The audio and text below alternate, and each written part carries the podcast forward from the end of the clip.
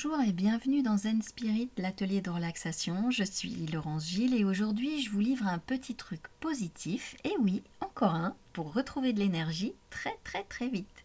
Vous vous sentez ramolli, fatigué, vous sentez que vous commencez à avoir envie de bailler. Vous êtes peut-être même sur le point de vous mettre à somnoler. Mais c'est pas le moment. Là, maintenant, tout de suite, il vous faut réactiver votre énergie en moins de deux. Eh bien, en moins de 30 secondes, vous allez apporter un petit coup de fouet à votre organisme, rien qu'en respirant. Vous avez bien entendu, où que vous soyez, il vous suffit d'inspirer 3 à 4 fois d'affilée, comme si vous étiez sur le point d'éternuer. Essayez, c'est réveil garanti. Ça doit donner quelque chose comme ça.